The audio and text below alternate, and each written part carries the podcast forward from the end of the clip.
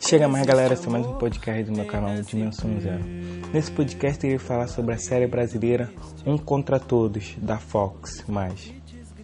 Eu vou, deixar, eu vou dar minha opinião sobre o que eu achei da série em si. Vou assistir os dois primeiros episódios e vou comentar com vocês o que eu achei da série em si. Essa série é uma produção do Breno Silveira.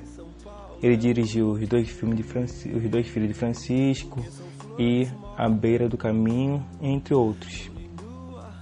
É, essa série é baseada em fatos reais. Isso que eu achei mais interessante, que essa série é baseada em fatos reais e vai ser e está sendo, tá sendo nesses dois primeiros episódios Tá sendo muito, foi muito bem.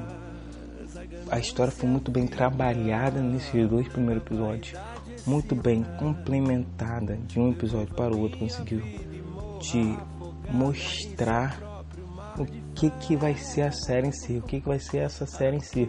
Conseguiu te convencer e na minha opinião já me agarrou essa série. Ela consegue te agarrar nesses dois primeiros episódios.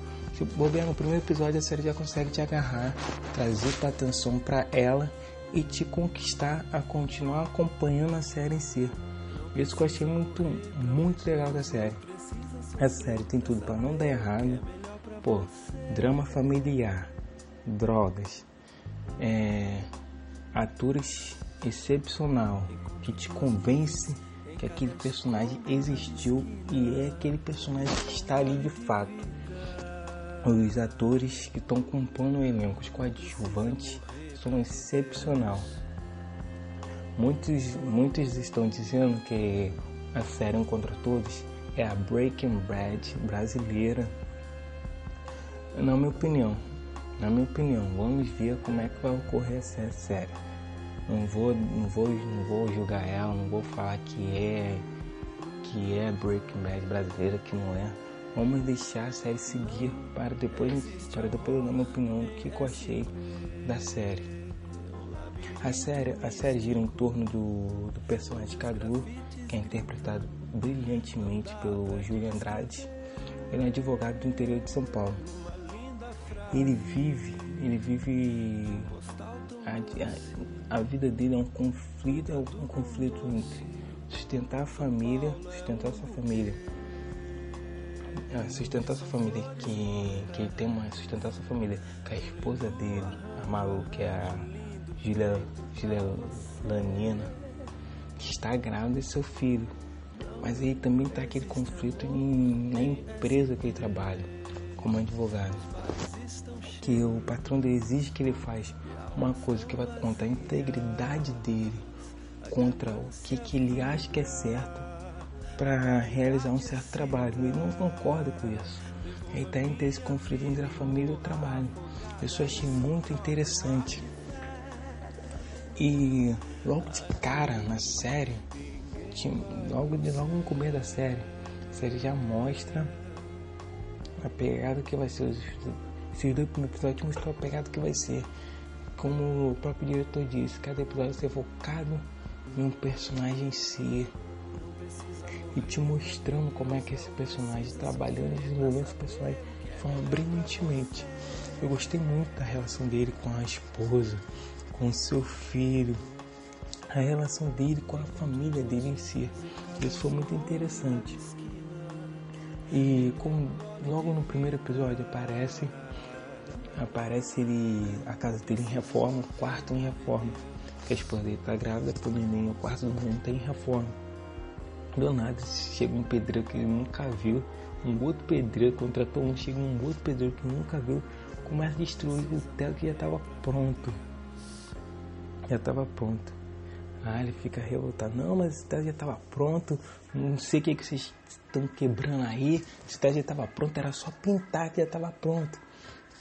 Aí a esposa dele também começa a cair matando em cima dele porque o teto está quebrado. Isso também é interessante é o corre que tipo, ele deixa o Pedro na casa dele construindo ele vai pro trabalho. No trabalho ocorre um certo fato que ele volta para casa. Quando ele volta para casa, ele fica revoltado que teto ainda tá incompleto e manda os pedreiros todo mundo embora. Não quer saber mais de forma nenhuma que ele vai fazer. Do nada, surge mocada de policial, polícia mano, tocando a campanha muito policial. Parecia, tinha tanto policial que parecia que invadir um morro, mano. De tanto polícia que tinha em volta da casa dele. A polícia vai, a polícia. Ai, a polícia entra e fala, não, pô, a gente recebeu uma denúncia que tem droga escondida aí. E não sei o que. Invade a casa, do nada, vê que o teto tá é fresco, quebra o teto. Incrível, acha uma tonelada de maconha no teto do cara. O cara fica sem saber, não, isso não é meu, eu sou advogado, tenho direito, eu, isso não é meu, foi o pedreiro que colocaram aí, eu não quero saber geral, ninguém acredita em O cara é inocente. Eu me pergunto, se o policial também fez um ingênuo, como que o cara ia esconder uma tonelada de maconha na sua casa? Sua esposa é grávida do que? Pô, eu jamais ia fazer, vou colocar minha, minha, minha, minha família nesse período todo. E a história vai se desenvolvendo com ele sendo preso e ele pagando, ele sendo preso para pagar um crime que ele não cometeu. Isso é bastante interessante. Interessante também que tem um, um programa de televisão que batizou ele como doutor do tráfico. Ele tá preso, ele chega na cadeia lá na, no, no presídio e ele acaba tendo que, que interpretar esse papel de rei do crime. Porque senão porque senão vai acabando é, sofrendo consequências e sendo, e sendo é, fazendo coisas na prisão que ele não quer. Tipo, ele vai utilizar desse papel de todo crime para sobreviver na cadeia. Isso é muito bem trabalhado. E eu gostei muito. Também quando ele está preso, mostra a fragilidade dele, com a saudade da família, a família, a esposa dele incentivando ele continuar para ele interpretar esse papel de rei do crime. Essas coisas eu gostei muito. Que a esposa dele está ajudando ele a continuar com esse. para ele seguir esse papel de doutor do tráfico, para não acontecer nada. A esposa dele sempre fala para ele: Eu quero que meu filho cresça com o pai ao lado dele. Isso é bastante interessante, eu gostei muito. Os, o, esse dois episódios eu gostei bacana. Série já me agarrou, vou continuar acompanhando ela, seguindo. Também que eu gostei muito foi do coadjuvante, que, que é o, China, que é o Togo Teixeira e principalmente da mãe travesti. A travesti mãe, que é o Silvio, que é o Silvio Guindano ele já teve, já teve bastante, bastante papéis cômicos. E esse não é bem. É um pouco pegada cômica. Tipo, vai ser bem mais trabalhado no meu ponto de vista personagem dele. Tem muitos atores, personagem muito bom que te convence a assistir. Você acaba se sentindo envolvido com o roteiro desde o primeiro episódio. Que acaba fazendo você gostar do personagem, sentir a dor dele que ele está sentindo, a falta que ele está sentindo da família dele, você acaba sentindo, se colocando no papel dele, se colocando no lugar dele. Esse curso é bacana, que você acaba se identificando com o personagem, você acaba torcendo para ele, para ele, para ele se transformar nesse, nesse lutou do crime para ele continuar vivo, para não sofrer consequências na cadeia. Você torce para tudo dar certo, isso eu gostei muito. Eu destaco a trilha sonora de abertura.